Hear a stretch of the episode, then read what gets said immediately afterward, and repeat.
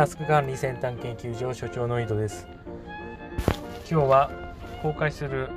習慣実績の健康の続きを話そうと思います。でそもそも話し忘れていたんですけど健康面なぜ自分が気にするかというと体が資本だからです。タスク管理の資源の一つとして体というものがあるという認識なので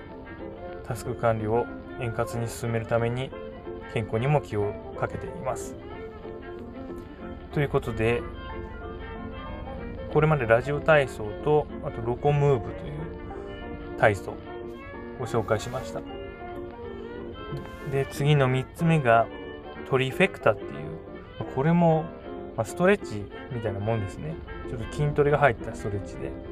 これはそもそもプリズナートレーニングっていうトレーニングを自分がしていまして。でそのプリズナートレーニングっていうトレーニングの派生。でトリフェクタっていうストレッチ。筋トレをすることによってストレッチをするっていう内容のものです。確かなんかさ最強グリップを手に入れるグリップって握力のことですね。っていう本だったかな。プリズナートレーニングっていう本があってで多分その次に出た本に紹介本で紹介してあったストレッチです。一応コンセプトっていうのが筋を伸ばすストレッチは良くないと。でいいストレッチっていうのは筋肉を収縮させることによってその反対側の筋肉がの伸びる自然と伸びるっていうストレッチがいいストレッチだっていうような内容で紹介されてます。でこれをまあ朝と夜やることにします。で次が田畑田畑式。田畑式トレーニング。これはあのハイインテンシブインターバルトレーニングの一種って言っていいんですかね。その仲間で、えー、まあ、激しい運動をして激しい運動を20秒して、まあ、10分休む。10分じゃないわ。10秒休む。でまた20秒やって10秒休むっていうのを8セットやるとなんと有酸素運動何十分か分に 忘れちゃいましたけど。えっ、と4分？4分運動するだけで多分まあ有酸素運動20分とか30分とかまあそんぐらいの効果がありなおかつ心肺機能も鍛えられるというコンセプトのトレーニングですね。これはま筋トレエクササイズの仲間になります。でこれを朝にやる。で次が縄跳びですね。縄跳びも有酸素運動の代わりにやろうと思います。今までジョギングやってたんですけども、まあ、ジョギングやると結構足が痛むんですよ私。昔マラソン4ハーフマラソンとか出るぐらい走ってたんですけど。でまあ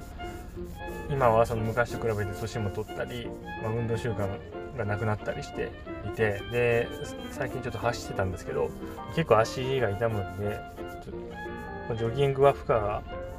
今の自分には負荷が高すぎるということで縄跳びをやってみようと思いました。でこれは今のところ1分間に120回で2分間連続で飛んで30秒休んでっていうのを5セットやってますでこれから連続で飛ぶ時間を伸ばしたりっていうのを、うん、考えてますね。まあ、これも目標ではないですけれども、ちょっとずつ連続で飛べる時間を伸ばそうということを考えてます。で、次が、あ隙間時間の活用ですね。例えば、歩いている時はずっとドローイングをする。ドローイングっていうのは、もうお腹をへっこますような動作でお腹を思いっきり息を吐いてお腹を思いっきりへこますとお腹周りのインナーマッスルが鍛えられるんですでこれを歩く時にもう常にしておく。であとは歯磨いてる時に片足スクワットするとか。ですね。でもう一つあるのが座っている時。座っている時にえっ、ー、と足を上げる。座っている時に足を上げる。腹筋を使って足を上げるっていうこともやろうと思います。だからもうずっとなんか筋トレしてるみたいな感じですよね、ま、それができればおそらく、まあ、健健康になれるというか筋肉が育つと思いますんでそれをやろうと思います。で次が手のひらを300回こするっていうこれね聞いてるのか聞いてないのか分かんないんですけどこれある本で手のツボの本だったかな？手のツボの本で、まあ、ここのツボを押すといいですみたいなことが書かれてるんですけどその中にその、まあ、手のひら？にはたくさんツボがありますと。で、まあ、押すのもいいんですけどもそのツボを刺激するためにその手のひらをこするあの冬とか寒い時に手のひらを、あの摩擦熱でこれで温めるような動作をするといいってことが書かれたんですよ。で、それ300回もやらないといけないんですよ、1回で。1回300回やって、まあ、手のひら熱くなるぐらいやって、えー、ツボを刺激することによって、まあ、健康になりますということが書かれてる。まあ、これ、もう随分や長くやってるんですけど、まあ、聞いてるのか聞いてないのか分かんないですよね、これ。まあでも一応続けるということで、手のひらをこするっていうのは朝起きた時と仕事中、午前中とあと午後やるっていうのを習慣しようと思います。で、次が帰ってきた後にぶら下がり健康器にぶら下がる。昔からねぶら下がり健康器は健康にいいってよく言われていてで自分も買ったんですけど確かに多分いいですね。なぜいいかっていうとこれ前々回？前回か。話しましたけど昔自分ヘルニアで腰を痛めてそれ以降普通に生活してるとなんか腰が痛い状態なんですよね。でそれを直すために腰を後ろに反るとなんかガコっていって背骨の一部が多分元に戻る。あるべきところに戻ってでそれ戻った後だと腰の痛みが引くっていう体の状態なんですよ。でぶら下がり健康器にぶら下がると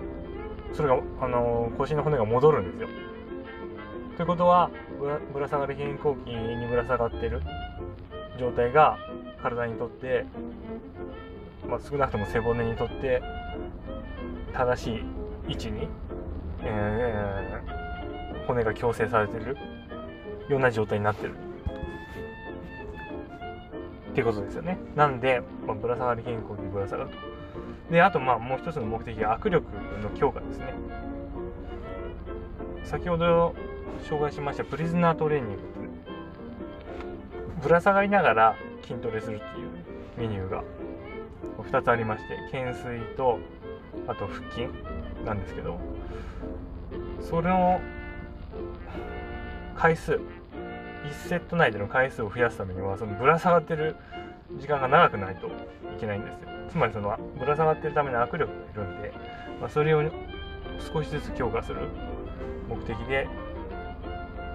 家に帰ってきたら仕事から帰ってきたらぶら下がり健康にぶら下がるということをしようと思います。でまあここまで話してきたんですけど実は今日ちょっとあの整体に行きましてでなんで行ったかっていうと右の親指の付け根と右肩が痛いんですよ。体重をかける手のひらに体重かけたり肩に体重かけたりすると痛くなるんですよね。で整体行ってきて言われたことが腕を使って運動を控えてくださいって言われちゃったんで今言ったぶら下がり肩甲骨にぶら下がるとかちょっとしばらくできそうにない感じなんですけどまあでもそうは言ってもね全く何もしないとどんどん筋力衰えていくんで、まあ、ちょっと手のひらとか親指とか肩に負荷がかからないような方法で継続していこうと思います。ということで今回はまこのくらいにします。まだ健康に関する習慣3つ残ってるんですけども、まあ、それはまた次回ということで、それでは良いタスク完了。